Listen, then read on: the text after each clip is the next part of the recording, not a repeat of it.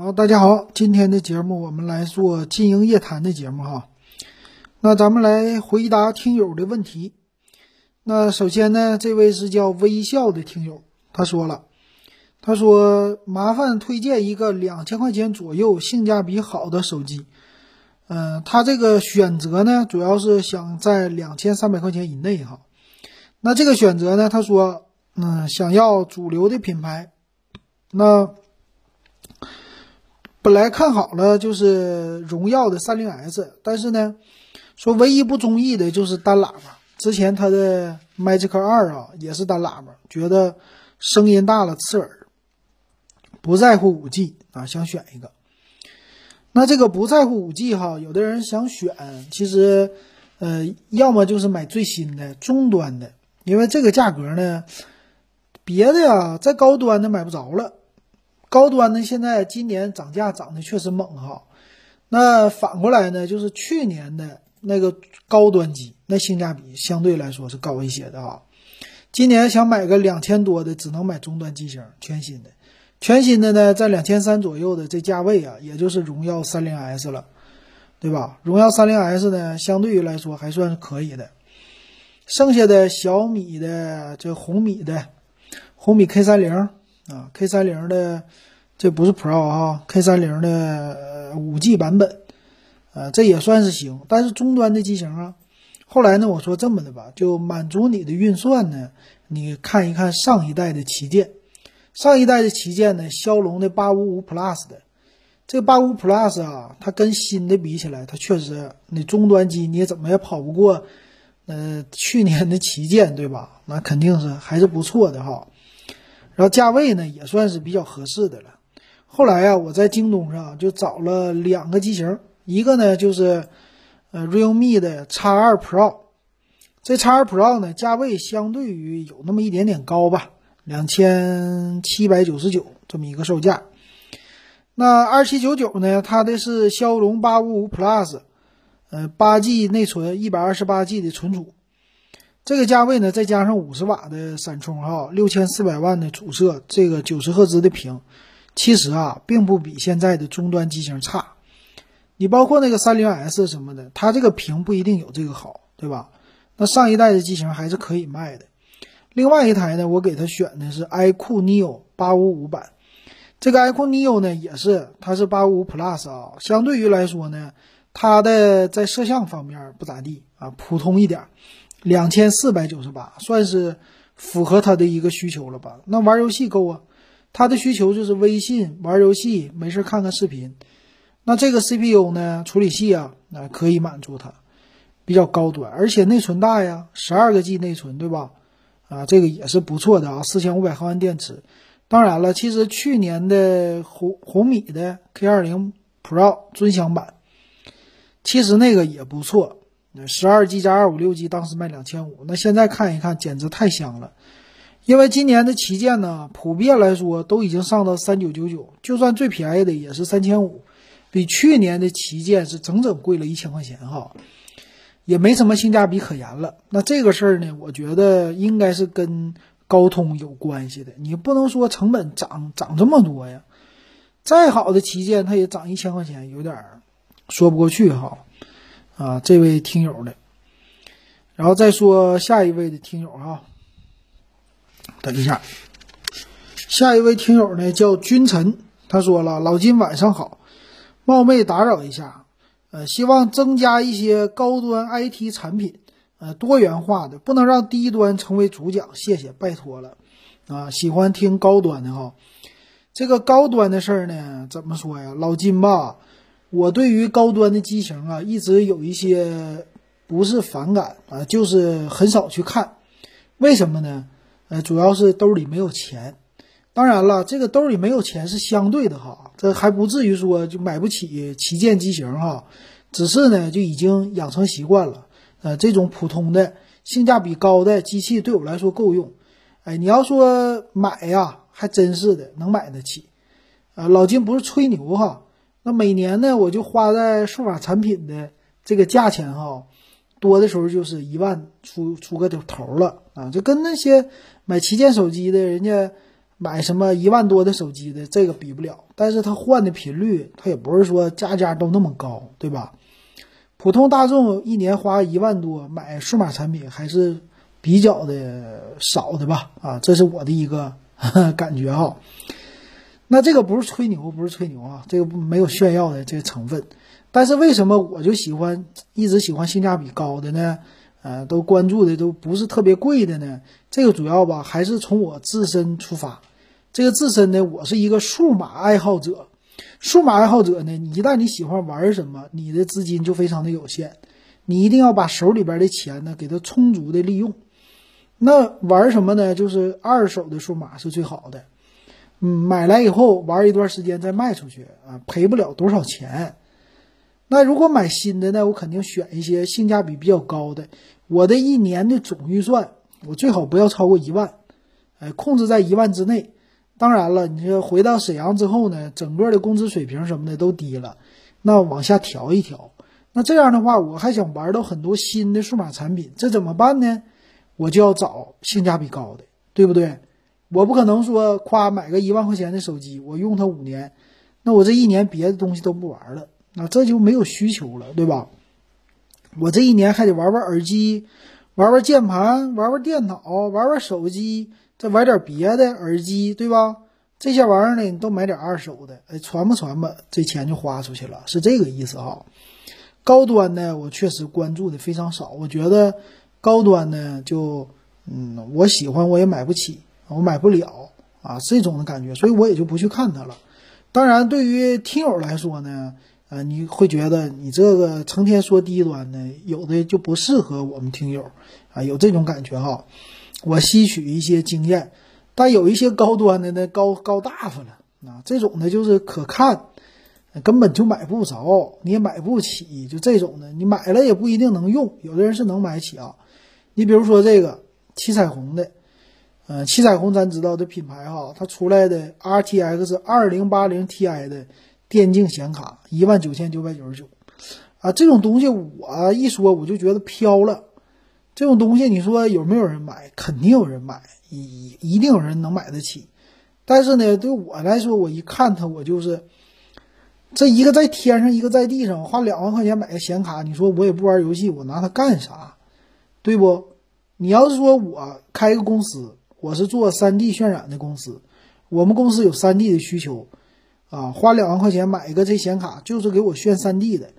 而且呢，我这个公司现在哈，我有一个接了一个项目，必须我得用这种大的显卡给我炫一个动画影片出来，啊，比如说我少投资，那这两万块钱我不眨巴眼儿，对吧？这就不算什么高端消费，这就正常消费嘛。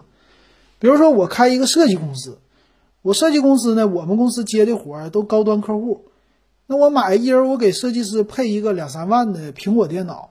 这不算贵呀，你只要是把活儿，啊，保质保量的速度给我干好，那可以呀，对不对？这不算是高端消费，所以要看行业的啊，也是要看每一个个人的需求的哈。但是说你要是没啥需求，你买贵的那个就是浪费，啊，这个老金的性价比呢是这么的，就是说你要是用得着，你买多贵的那都是性价比，但是你用不着，你买再便宜的那也没有性价比。啊，得这么说哈，所以我这还是从老百姓的角度来出发的。老百姓就是过日子，呃，像一些科技媒体啊，倒不是这样的。我就没有把自己当媒体。咱说自媒体，自媒体，你不要把我当成一个什么自媒体，你就把我当成一个个人就好了。啊，有血有肉的，真实的，在你身边的一个喜欢数码产品的一个人，啊，这个是你是是朋友也好啊，还是说？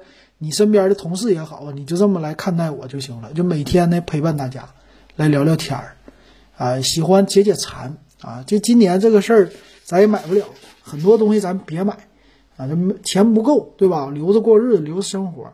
咱呢解馋聊天儿，啊，把这东西聊透，聊爽，聊嗨啊，这个就解馋了。我就就这一个目的，我做节目啊，不是说为了广大那个听友。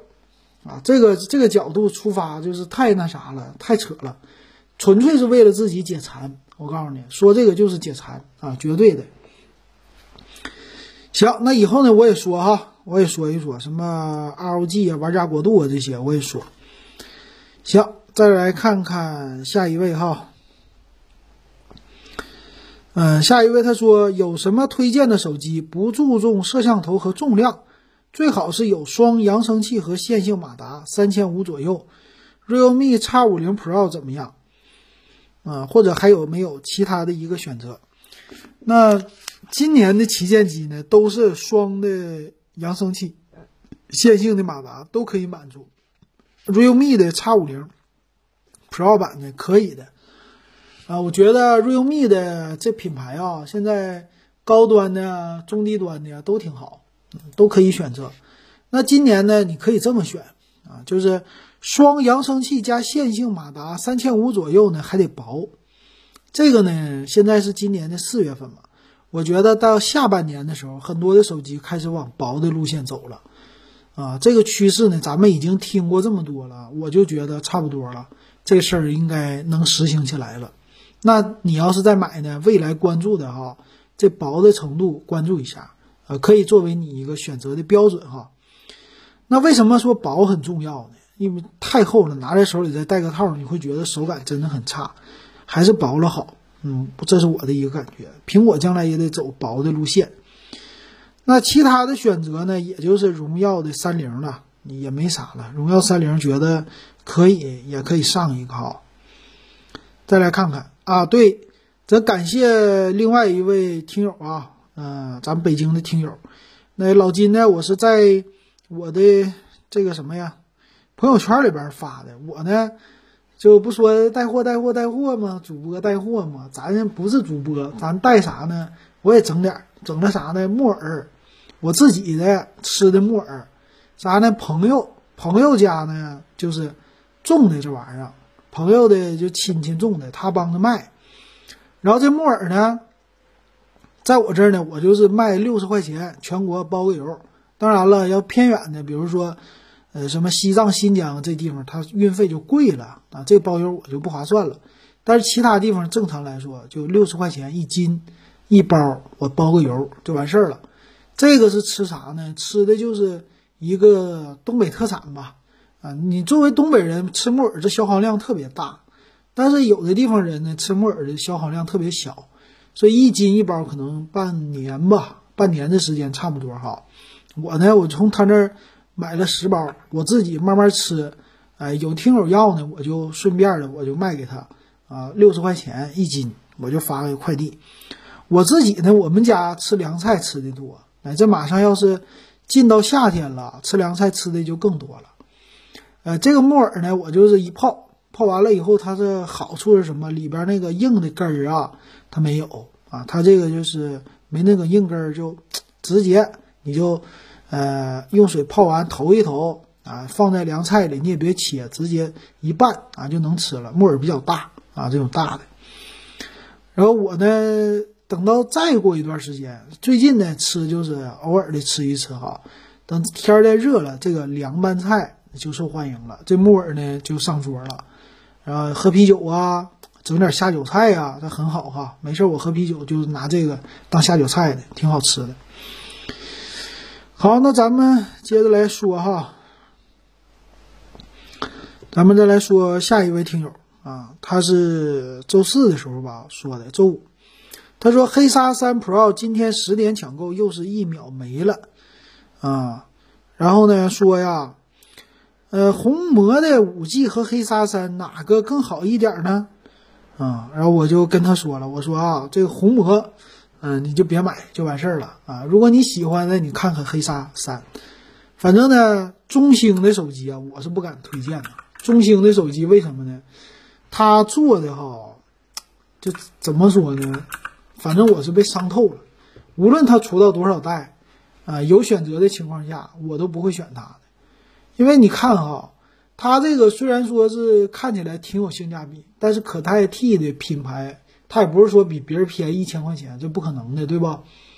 同样的品牌哈，我会选择另外一个牌子，为什么呢？主要就是，嗯，他们家之前的出的那些手机哈，越用就觉得它越下滑啊，伤透了我的心。为什么呢？那手机啊，系统真是慢。但是呢，努比亚有人用还觉得挺好，但我就不敢用了。那这红魔我也是。再有一个呢，我也是基于之前的一些经验啊，咱们点评也是有年头了，给大家点评的。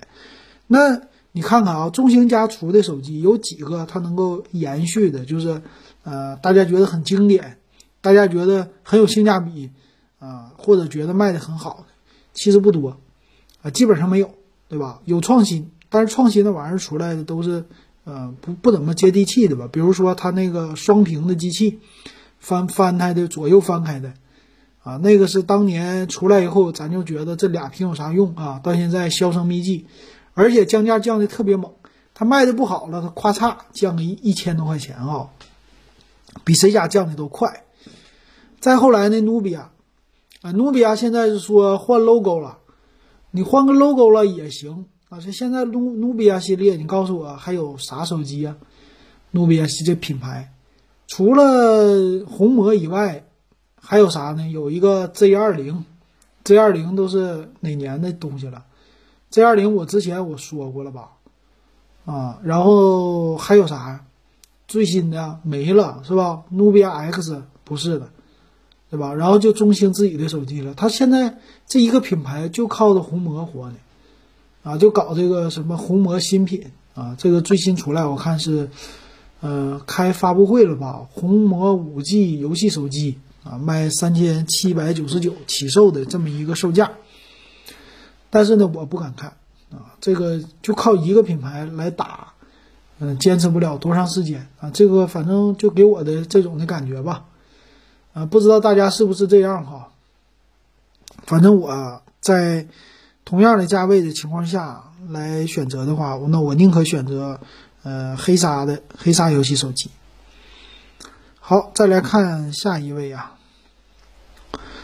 嗯，他说了，呃，叫蔚蓝海岸。他说：“老金你好，我朋友卖手机的，荣耀三零 S 八加一二八可以做到两千一百八，八加二五六呢是可以做到两千三百八，那差了两百块钱呗，差一二八存储。这两个版本加上荣耀 Play 四 T Pro 六啊。”四 T Pro 六加一二八的一四九九啊，三个里边哪个性价比高？其实这位听友当时比较的，我就说你这比的有点不对，是吧？差了一千块钱，你这怎么比？对不对？怎么算？那肯定是便宜的相对来说性价比高啊。那你的预算或者你有钱的话，那你就是有贵有多的钱，你就买贵的就完事儿了，对不对？啊，那个用的时间也还行。那其实啊，我感觉哈，荣耀三零 S 在两千多的价位上的手机也是可以的，啊，两千三百八买一个八加二五六的，用个两年多、三年甚至都已经够用了啊。这处理器也 OK。那那个荣耀 Play 四 T Pro 呢，它的特色呢，就是在一千五的价位里不错啊，它的处理器比较能打。但是呢，你看你选六加一二八一四九九。啊，那个是八加二五六二三八零，差了九百块。那这九百里边，当然了，处理器也升级了，呃，屏幕屏幕倒没怎么升级啊，内存升级了，存储升级了，是吧？啊，这个还是应该选有钱有预算就选贵的。好，咱们再来看看下一位。下一位呢？这位是问游戏机的哈，咱们来看看。嗯，他说，PSV 九成新二手游戏机值得买吗？啊，说是全套的游戏内存卡都有。嗯，七百五就是必须网上下载游戏啊，他全都已经下载好了。说当初一个游戏两百到四百，啊，成色不错网上说呢，七百到九百之间的裸机可以买。那 PSV 哈。这 PSV 呢，对我来说，我觉得花这钱不值得，是不是？呃，PSV 呢，这都是啥时候的东西了啊？它当年呢出来的时候啊，这个 PS 第一代还是挺火的，到了后来呢就完了啊。这 PSV 已经是属于停产的东西，淘汰的东西啊。它的特色呢，就是我记得还有后来还有一个什么 PSGO 吧。反正这个特色呢，就是和手机相争个一争高下，但是现在花这钱不值得。一个是说游戏啊，它的品类就这么多；再一个呢，这个东西吧，怎么说呢？它的分辨率也不高啊，就不如手机。这里边的游戏确实不如手机。如果说你是一个铁粉，就是说我就必须得玩 PS 的游戏啊，这里边的游戏我就太喜欢了，有大作，有神作，而且呢，我就喜欢这老游戏啊，反正停产了嘛，我也不在乎。那呢？你买个二手的玩一玩啊，也就行了。但是呢，你看现在，它这里边的游戏很多呀，它也不能联网啊啥，联网也费劲。那其实都已经被国产游戏或者说这种手机游戏给替代了啊。那有一些大作虽然说手机上没有哈，但是手机上有的大作也是非常之多的。那你这里边呢装满游戏了，你再能玩，它也就是那几个。那其实呢？你说这掌机你拿出去和手机哪个方便？肯定手机方便，那掌机不方便。那反过来说，七八百啊，你他给的这个链接一千三啊，就是有二三十个游戏，一百二十八 G 内存卡哈，有这一千三的价格，你都能买一个 Xbox 了，对吧？买个 PS 四二手的也能买到了，那这个接电视上玩也能玩挺多了啊，所以我觉得应该是没啥意思的，而且这还是二手的哈。好，那咱们再来看看下一位。嗯，下一位这个是林林，他说了，嗯，再来看看啊。他说，呃，他觉得呀，嗯，我那天不是说了一下嘛，比较性价比的笔记本电脑，啊，是我在朋友圈里边回复的一个听友的问题，啊，这听友呢想买一个五千。啊，这左右的一个学生机用来的，哎，能玩游戏啥的。那这位听友呢，他就是啊林，他跟我说了一下，他说其实五千多的价位还有一个，呃，华硕的天选，十五点六寸的，它用的是锐龙的锐龙七四八零零 H 的处理器，八 G 内存，五幺二存储，GTX 一六五零 Ti 的四 G 的显卡，而且一百四十四 G 赫兹的呃显示器啊，五七九九的售价。然后比较二次元的这么一个呃品牌吧，他说了这个更合适啊，一六六零 Ti 的是六千二这么一个售价，怎么说呢？这我们前两天读报的时候啊，昨天读报的时候，对我们也给大家说了哈，现在啊是这样的，酷睿的时代出来之后啊，呃，没想到呢，就 AMD 的锐龙系列也出来高性能的版本了。啊，就是 R 七 R 五的，R 七是四八零零 H，它呢这个架构应该是四核八线程吧，还是六核十二，我忘了。它呢是七纳米的这个架构啊，整体功耗就是 TDP 五十五瓦。那另外一个呢，酷睿的系列的啊，十代，十代的酷睿的叫什么一零啊，i 七的叫一零三五零 H 啊，还是九五零 H？它呢是。也是属于是四核八线程还是六核十二线程啊？它的性能呢，这两个就不相上下。但问题是呢，AMD 的它是省电啊，说错了啊，八核十六线程，AMD 的省电，它的七纳米架构，但是呢，酷睿是十四纳米架构，差就差在这儿了，电量的消耗。说是酷睿啊，虽然说呃是叫四十五瓦 TDP，但实际呢就跑到一百一十瓦呢。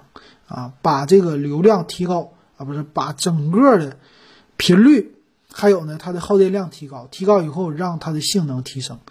所以要是买酷睿时代的 H 系列的处理器 CPU 的人啊，你们的电脑会呜呜呜的响的啊，没办法，这个确实提高的很多，大家可以关注一下。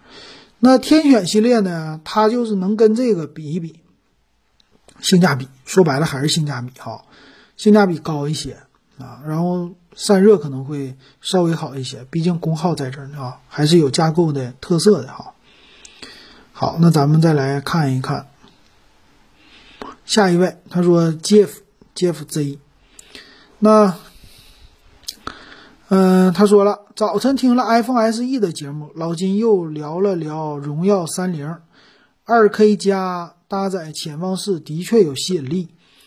但是首发的不是 OV，是华为。尽管 OPPO 早在 MWC 上展示了相关的技术，但是第一款量产发布的是一九年三月的华为 P30 Pro，次月中旬 OPPO 才拿出来量产机，啊，这是给我的节目进行一个，呃，这算是反馈的哈，呃，欢迎，感谢感谢。那这个说到其实荣耀哈，荣耀三零啊，这屏幕搭载呀什么的都不错，但是你看要是比这个性价比要五千多的售价。嗯，怎么说呢？一加一加跟它比还行是吧？这屏好一些。那另外呢，我觉得这次的 iPhone SE 得说一说，这 SE 也卖的太火了，没想到拼多多上来的话就便宜这么多是吧？呃，这两天我们的群里一直晒，已经是六十四 G 版的两千七百九十九了，可惜就不能二十四期免息，要是能二十四期免息啊，这价位就爆掉了。那，你想一个月一百块钱，一年两千四，两千七呢？你也就花个，就算两千八，多花四百块钱，你一个月也就是付个一千啊一百一十块钱就够了。那基本上说电话费的钱哈，或者说是一个吃饭的钱，没吃不了几顿饭，可能一顿饭就搞定了，你就能整个 iPhone。嗯，比较适合一些喜欢小屏机的用户吧。说这次卖的挺好。啊，借着拼多多呀、爱奇艺这些吸引流量的梗，把这个机器说是已经没发货就卖了十万多台了。我觉得很快就能上到一百万台，就和他们家那新机器一样啊，全球的，是过百万、过千万都是指日可待的哈。确实低价呢是有好处的啊，能吸引很多的人。那但是呢，iPhone SE 啊也是有自己的一个劣势的吧？劣势是什么呢？就是。这个屏幕，嗯，它相对来说比较小。我觉得，嗯，怎么说呢？就看看吧。有些人是不一定适合这个的哈。同样的价位，可能再贵个几百块，你就买 iPhone 的 x R 了。虽然说 x R 呢处理器比它弱一点，但是，嗯，屏大呀，价位也差不多哈。嗯，比较适合换机的用户，我觉得。比较适合小屏的，喜欢小屏的女性用户啊，这种的啊。下一位听友叫阿拉莫啊，他给我看了个配置哈，他说老金这款笔记本还能卖五千八吗？这本子什么什么配置呢？哎呀，完了，我这个图片被清理掉了哈。他这个本子呢，用的是 i 七的八代的吧处理器，没买多久哈，然后我记得内存八个 G。那最有意思的是什么呢？它的存储啊也不低，但是呢，最好玩的是它的显卡呀是 GTX 一零五零的显卡，当时买的时候七千八，啊，对，它的内存三十二个 G 啊，这个本子特别的奇怪哈，当时怎么能买这么贵的呢？啊，存储呢是一 T，我跟他说了，我说五千八不好说呀，我感觉买的时候被坑了，因为这个是。水桶机理论说处理器这么牛，最后显卡怎么能给配一个这么次的呢？是吧？最少也得是 GTX 一零六零的才能配上这个 i 七的显卡呀，啊不是 i 七的处理器呀。所以我觉得有点那啥了哈，有点完蛋了啊，这个不好卖。建议他呢就是上闲鱼，上闲鱼上挂的吧，先挂的高一点，或者看一看同款。到底怎么样啊？把这个价格，嗯，试一试，看一看吧。啊，再来看下一位，圣光很渺小。他说：“万能的老金，随着步入大数据的时代，普通家庭以及个人都会有许多的电子数据需要存储和处理，就像是当年父母辈的整理家里一样。但是现在家庭或个人的数据处理方式还不普及，很少人能意识到这一点。”这方面产品也不多。作为互联网行业的从业人员，老金能不能说说这方面的实用好用的产品或者官方啊或者方法啊处理的东西哈？主要是整理数据是吧？整理数据那有啥好产品呢？自己家用的最多的就是移动硬盘。你像我现在整了三块移动硬盘了。啊，有什么五百 G 的、三百多 G 的、一 T 的，还有一百二十八 G 的 SSD。未来呢，肯定是 SSD 主导。呃，我用电脑呢也是二十三年了啊，有历史了，九七年第一个嘛。呃，存储呢是多种多样的，我觉得呢，你家庭的东西吧，云存储也不一定是完全靠谱的啊。再说这以前也没有，最早的时候呢，就是经常性的备份，经常性的存储，人要勤快一点啊。随着这个世界呀，很多的电子产品越来越多，我们的电子数据呢生产量也是越来越多的了。家里边可能最多的就是组织这个照片啊，存储起来，一个是说别丢了。二一个来说呢，怎么能够互相的看的更爽啊？这个有这需求。这个我是有一个历史发展的吧。最开始的时候，存储最多的呢，可能就是用呃电脑里的硬盘来存东西。再后来呢，软盘来交换数据。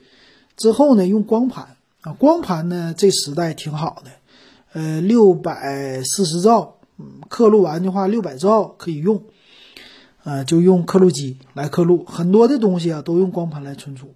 到现在呢，这光盘也是很很实用的一个东西啊。比如说，呃，你要涉及到什么单向输出，比如说保密的地方单向输出，呃，就需要刻录光盘把这个数据输出出去，然后不许呃就是输入啊这种的哈。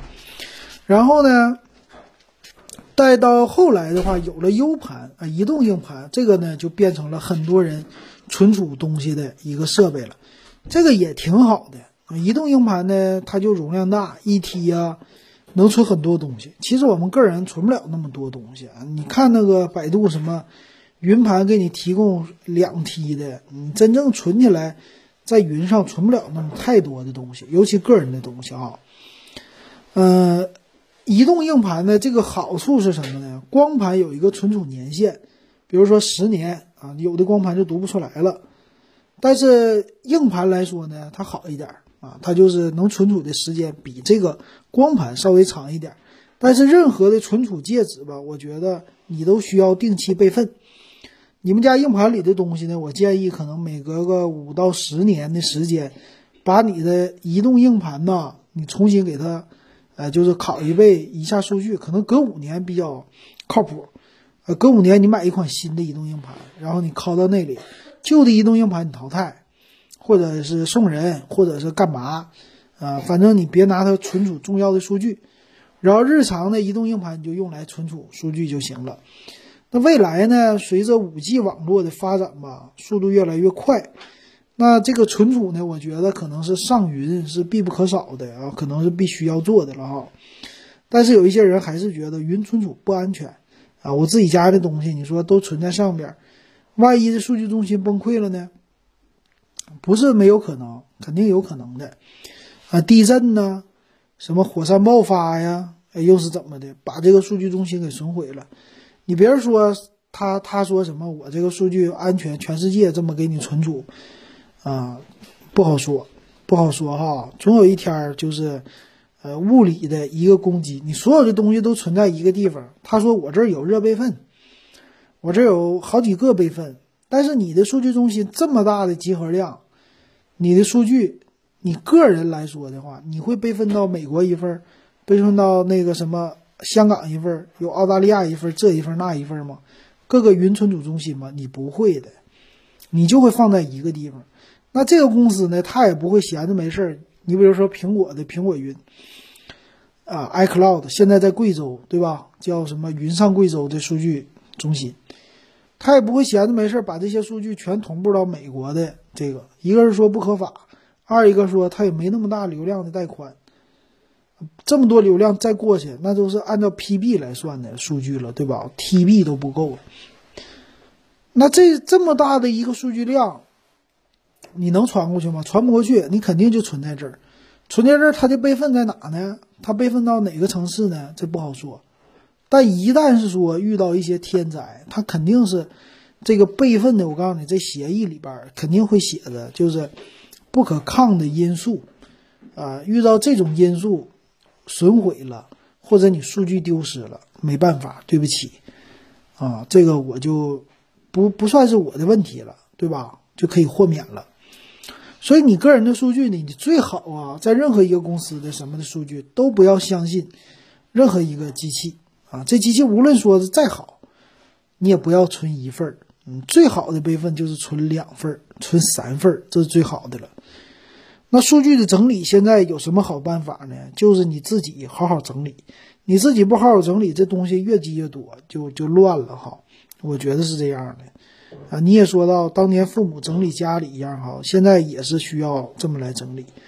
那另外一个呢，就是 NAS，NAS 呢也有好处也有坏处，坏处是你自己家必须得懂，先整一个。好处呢，你有个人的云啊，你这个放在这里做个热备份，你搞两个盘，一个盘两 T 空间，你们全家用，存照片啥的也够用了，这么一个东西。那未来呢，我觉得 AI 可能会解决这个问题吧，啊，就是用 AI 来整理这些数据。你比如说现在的照片，嗯，帮我整理，然后其他的私人文件呢，按照时间呢什么整理，给我一个啊这么一个顺序的，包括我的回忆啊什么的整理好。然后个人的一些照片，什么 QQ 空间也有，呃，还有什么后来这儿也有那儿也有，但是这些我现在都觉得不靠谱。你就像网易的相册似的，你看现在说没不就没了吗？QQ 空间也有那一天儿，你现在存在 QQ 空间里的照片，有一天也全都废掉，你自己你也懒得下载，洗出来就更不可能了。反而那个越传统的洗照片，越是一个最好的保存方法。虽然说这方法有点 low。但是洗出来的还真是的，可能会保存一辈子，啊，因为你放在那儿，它就是，除非是真的，咱们说地震，要不然的话，这个基本上几十年你不烧，它也掉不了，啊，那你这个数据的盘呢，你不烧，它过几年它消磁了，是吧？读不出来了，要不技术太老不支持了。你现在你谁有就十年前的光盘或者十五年前的光盘，你拿出来给我读一读。看能不能读啊？我们家反正现在光驱都快废了，有一个那个光驱也差不多十年前的光驱了，就是移动的那种的，外置是便携式光驱。我现在很多盘读都读不出来了，是光驱不好使了，不是盘不好使了，就这种的东西啊。反正这个数据的问题，将来确实是一个问题啊。这个解决方案现在看不是特别的多哈。行，今天的经营夜谈咱们就先唠到这儿啊！大家有什么问题都欢迎给我留言，呃，W E B 幺五三可以加我，然后六块钱入咱们电子数码点评的群。行，今天咱们就说到这儿，感谢大家的收听还有支持。